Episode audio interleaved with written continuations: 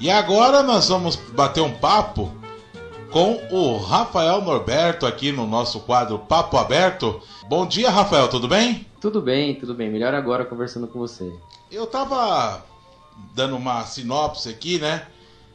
O tema, o assunto que tá mais. que foi até destaque na semana, né? Ontem o governador João Dória anunciou que a partir do final de outubro, novembro, a vacina já estará disponível na, a, pelo menos aqui em São Paulo, né?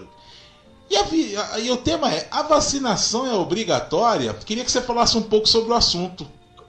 Uma coisa interessante, Alberto. Queria primeiro agradecer aí a presença aí na Rádio Cantareira, a participação no seu programa. E a história ela se repete, né? E a força ela sempre deixa a história ela meio mal contada. Eu costumo dizer que o historiador ele é um mercador do tempo, né? Uma frase bem bonita, né? É lógico que não fui eu que criei essa frase, eu tirei de alguns historiadores. E a, a epidemia, né, que nós estamos falando aí, a, a, a Covid-19, ela já teve precedentes na história. Então nós temos lá no Egito, por exemplo, uh, as sete pragas, né, na qual ninguém acreditou também que, é, que era Deus que estava ordenando a partir de Moisés. É, nós temos também uh, a questão da, da, na Idade Média, né, da peste negra e outras pragas que assolaram o mundo. E no Brasil nós tivemos a epidemia da varíola, lá no período da República, lá no Rio de Janeiro. O Rio de Janeiro estava sendo é, construído como um cartão postal e havia ali, por conta dos pobres, das favelas, né, dos negros, da camada popular que tinha sido jogada ali pelos morros, nós temos um, um, um grande número de internação, 1.800 mais ou menos, né?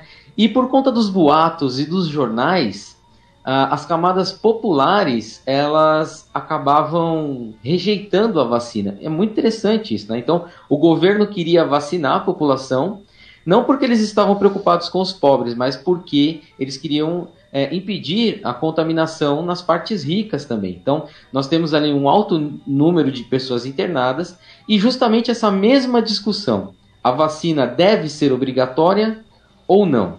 Para você ter uma ideia de como a história se repete, em 1837, 1837. Faz tempo. Lá, faz tempo. Lá a vacina foi obrigatória para crianças. Depois, em 1846, passou a ser obrigatória para adultos. Só que, embora ela fosse obrigatória, o Brasil não tinha a capacidade de é, produzir essa vacina em larga escala, igual está acontecendo hoje. Tanto é que a gente está ali com uma parceria com o Instituto Butantan, mas quem está trazendo praticamente tudo são os chineses.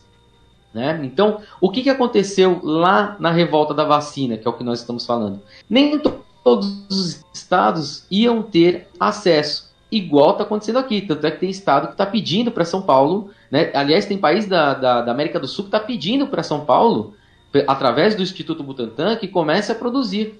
Né? Então, a história, ela muitas vezes se repete, né? e se repete de uma forma tão igual que parece que eu estou falando até agora do que está acontecendo hoje. Então, o governo do Rio de Janeiro enviou um projeto né, para tornar a vacina obrigatória em todo o território nacional. E aí, qual era a grande discussão? Só vai poder arrumar emprego quem tiver vacinado, as crianças só vão poder ir para a escola se tiverem vacinadas, as certidões só serão expedidas se tiverem vacina e viagens também.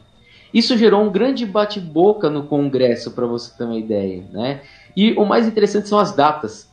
A obrigação da vacina ela se tornou é, fato em 31 de outubro. Nós estamos aqui em setembro, a vacina é, parece que vai ser regulamentada mês que vem, em outubro também. Pois é. Em novembro e, e ela foi regulamentada. E, e lembrando só, é, Rio, é de Janeiro, Rio de Janeiro, que na época era a capital da República, né? Só para da República, não do Império na época, né? 1837 era a capital do Brasil Exatamente. na época ainda, né? Exato, e por isso a preocupação. A capital, né, o cartão postal brasileiro tem que estar tá vacinado. E o que, que, o governo faz? E só lembrando né, que depois é, da, da do fim da escravidão, é, é, como o Brasil entra naquela bela época, nós queremos copiar a Europa, os negros, a população pobre foi levada para os morros. É por isso que nós temos. Muitas vezes as pessoas se perguntam ah, por que tem tanto morro no Rio de Janeiro. Volta lá para Rodrigues Alves, né, que você vai entender justamente o que acontece. Entretanto, o que, que, que, o governo faz? O governo toma uma medida que eu, eu vejo muito parecida com os governantes de hoje cometendo o mesmo erro. a, a obrigação da vacina levou com que uh, as casas né, das pessoas pobres fossem invadidas e tivesse uma vacinação à força. É claro, é claro que isso vai ter é, uma revolta popular. Só que essa revolta popular, ela é estigada pelos jornais da mídia marrom, aquilo que hoje nós chamamos de fake news, e havia também uma oposição contra o governo, que continha ali a oligarquia cafeeira, os monarquistas. Acredite, tinha gente que queria que voltasse a monarquia. O, alguns setores militares também eram contrários ao governo e radicais. E aí eles formam um negócio absurdo, que é a chamada Liga contra a Vacinação. E aí o que, que acontece? O Rodrigues Alves ele desiste da vacinação obrigatória, né? E aí o que, que acontece? E aí é, é onde nós vamos chegar para hoje, né? É, a, a, oposição acha que venceu, né? Ah, tá vendo? Ele desistiu, né? Então havia ali vários ritos conspiratórios, né? Então, tá vendo? Ele desistiu e não sei o quê. Havia inclusive um, uma ideia de que quem vacinava, se vacinava, ganhava feições de, de, de, bovinos. Ficava com cara de vaca, com cara de boi. Ai, meu Deus. É, impressionante. impressionante. E aí a população é, quando nós temos uma nova onda de, de, da epidemia da varíola em, 1800, em 1908, né, olha os anos que se passam. Nós estamos falando aí de uma epidemia que está durando um ano, aqui nós já vimos passar alguns. Aí a população espontaneamente vai lá e corre para se vacinar. Né? É, é, impressionante isso. Aí a população vai. Quando deixou de ser obrigatório, né, é, aí a população vai. Bom, é, Albertão, nós temos aí algumas coincidências muito interessantes. Hoje em dia nós temos né, o, o Covid-19, né, que já é responsável aí por uma mortandade gigantesca, né? Uh, e nós temos a polarização entre comunismo e capitalismo de novo. Então o Dória ele está defendendo a obrigatoriedade da vacina, ele está fazendo aí o como se fosse o Rodrigues Alves, e o Bolsonaro, que é governo hoje, fazendo a oposição, dizendo que é, tem que ser uma livre escolha. Né? Então traz uma discussão novamente. Para piorar a situação, nós temos uma vacina chinesa, a China está é, tá atribuída ao, ao comunismo, mas sendo organizada por um partido é, que é de direita, que é o, o, governo do Dória, né? E mais uma vez essa, essa discussão. Nós temos aí alguns grupos que são interessantes, que são os negacionistas, né? Aqueles que falam que a Terra é plana, né? Que vacina não funciona e etc e tal. E aí a gente entra justamente nessa, nessa questão que é muito interessante a vacina contra a Covid-19 ela tem ou não tem que ser obrigatória? Mas aí quando a gente fala do hoje, né, então nós, a, a história, né, a história é a ciência que estuda o passado para entender o presente. Então nós estamos estudando aqui o passado para entender o que está acontecendo novamente hoje. Como que nós saímos então do campo da história, onde nós temos tantos mortos, né? Então na história nós temos um monte de mortos e eles não reclamam. Por isso que eu gosto de estudar o passado. Então Rodrigues Alves não vai reclamar do que eu estou falando aqui, né?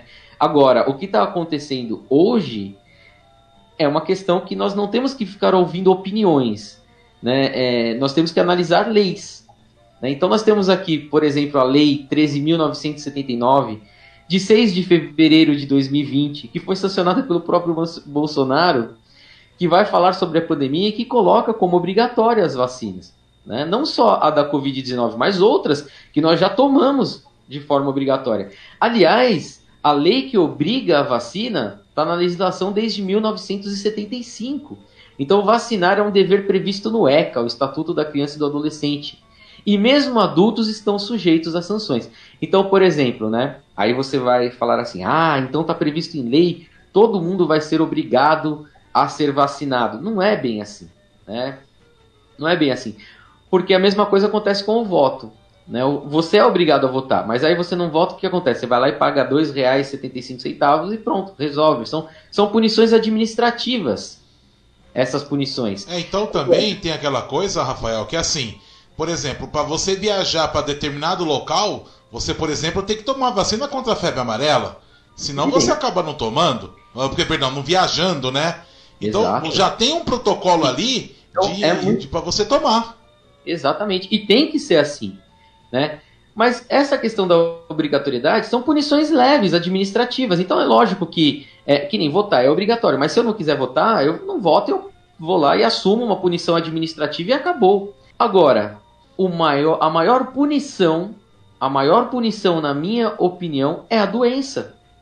Essa é a maior punição. Então, quem não quiser ser vacinado, é óbvio que ninguém vai te pegar a força. Eu espero que não aconteça igual na, na revolta da vacina.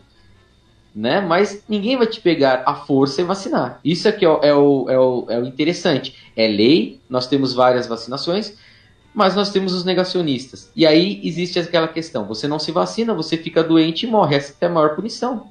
E tem aqueles grupos que já, não de agora, porque é que, é que o Covid está no epicentro da história, né? Mas principalmente aqui no Brasil já tem grupos por aí afora que até defendem, fazem é, pregação por aí afora para não vacinar nem sequer criança nenhum tipo de vacina, não é não? Exatamente, são os negacionistas, né? Esses, são, são como são chamados essas pessoas. Eles negam, eles negam tudo, tudo é uma conspiração, né? Parece coisa de arquivo X, por exemplo, série dos anos 90. Então o cara ele fala que a Terra é plana, né? ele fala que o homem nunca chegou na Lua. Né? Eu acho que é colocar a nossa capacidade intelectual em, em jogo. Né? Sim. E, e só para você entender, eu acho que essas pessoas elas estão tão atrasadas porque é, na época da peste negra, lá na Idade Média, é, por que, que nós tivemos aí uma mortandade tão grande? Porque as pessoas achavam que era um castigo divino. Se era um castigo divino, não tinha o que fazer. Então as pessoas morriam e ah, era a vontade de Deus. Né? É muito interessante isso. Muito bem. Ô, Rafael, deixa eu fazer uma pergunta, vai. É, é sempre o um assunto que todo mundo fala. Você acha que realmente o vírus surgiu na China? É, o vírus, ele, em tese, pelo que, que eu, eu já li sobre ele, ele surgiu na China, mas não como uma arma biológica, por exemplo. Que é o que se prega, né? É, ela, ela foi uma mutação de outros vírus. Tanto é que nós temos aí, ela já foi comprovada, ela é uma evolução do H1N1, por exemplo, né, que é o, o vírus ali do começo da gripe espanhola, e que foi, ao longo do tempo, tendo uma, uma mutação. É claro, se você perguntar para mim, hábitos alimentares dos chineses podem ter contribuído para isso? Pode, né? Pode, pode sim. É uma possibilidade, está sendo estudado isso. Mas dizer que isso foi usado como uma arma biológica, que esses conspiradores falam, é um, um absurdo, na, na, na, minha concepção, um absurdo tremendo. Né? É lógico que a gente não pode descartar nada. É possível que tenha acontecido? Sim. Eu acho que depois que esse vírus passar, que essa pandemia passar e etc e tal, isso tem que ser analisado, né? tem que ser é, investigado, mas né, seria aí um, um crime contra a humanidade né, de uma forma extremamente feroz, né? Pois é, e uma coisa que tem que ser, que eu espero que aconteça, assim, vai ter a vacina, vai. Só que eu espero que essa. Porque sempre a gente ouve, sempre a gente ouve falar, né? Ah, a vacina, dependendo da situação, leva um ano e meio, dois, para ficar pronta. E a gente está vendo que está sendo, tá sendo tudo pronto em meses, né? a gente espera que não haja problemas com a vacina. É, primeiro as eleições, né? É. Então, é. primeiro as eleições, vamos com calma, né? Então, é, eu acho que tudo que se faz ali tem uma conotação. Por isso que nós falamos, hoje em dia está uma polarização. Então, o governo ele vai lá e instiga as pessoas a não se vacinar. O Estado vem e fala para vacinar, a prefeitura fala para vacinar. E, e, tudo isso no meio de, um, de uma eleição. E o outro e chega e fala, seja mesário seja mesário. Exatamente. Quem fica no meio de tudo isso é a população, né? E aí a gente entra na onda deles, se a gente se deixar levar e entrar na onda deles, é o que eu falei. A maior punição já é a doença. Ou então, é, consequentemente, é, a morte, né? É, consequentemente a morte. É uma punição também, porque vamos supor, você não vacina o seu pai, você não vacina o seu filho, e eles morrem, como é que fica a sua consciência? Né? É, é tudo uma questão muito interessante. E aí, é, tem uma frase que eu gosto sempre de usar quando se fala de poder, que é uma música dos Engenheiros do Havaí, é, chamada Somos Quem Podemos Ser, que ele diz: Quem ocupa o trono tem culpa. Quem oculta o crime também. Quem duvida da vida tem culpa. E quem evita a dúvida também tem. Né? Então, todos são culpados. Aquele que está no poder é culpado, aquele que é oposição e faz um trabalho para prejudicar o governo também é culpado. Aquele que duvida né, das mortes, que atribui ali só uma gripezinha e que fica é, conspirando também tem culpa. E aquele que duvida da ciência, aquele que duvida de tudo, também tem cela de culpa. Né? Então, ninguém vai sair né, imune. Quer dizer, aqueles que tomarem a vacina, talvez. Muito bem, esse foi o nosso papo aberto hoje com o Rafael Norberto. Rafael, muito obrigado pela participação de hoje no programa. Sábado que vem aí de novo? Estamos de novo. Eu que agradeço pela presença, pela oportunidade e é um prazer estar fazendo esse quadro aí no seu programa. Espero que ele tenha vida longa aí na Rádio Cantareira. Muito obrigado. Fala um pouco do seu programa, o Peripatéticos. E o, amanhã, né, nós temos a reprise do programa de quarta-feira, o Peripatéticos. Né, nós vamos ali falar sobre é, a filosofia ainda da antiguidade, né, então estamos falando sobre coisas interessantíssimas, né? Sócrates, Platão, né? Heráclito, Parmênides. E na quarta-feira nós temos o programa novo, né? Então toda quarta-feira às 9 horas da manhã, programa inédito e para quem não conseguiu ver na parte da manhã, tem às 11 horas da noite fechando a programação aí da Cantareira no domingo. É um programa que fala de filosofia, né? É muito interessante para quem gosta, né, é claro, de estudar e para quem é, foge desta ideia de ter que seguir um lado ou outro, né? Nós podemos ser livres e pensar com a nossa própria cabeça. Esse é o, é o Peripatéticos.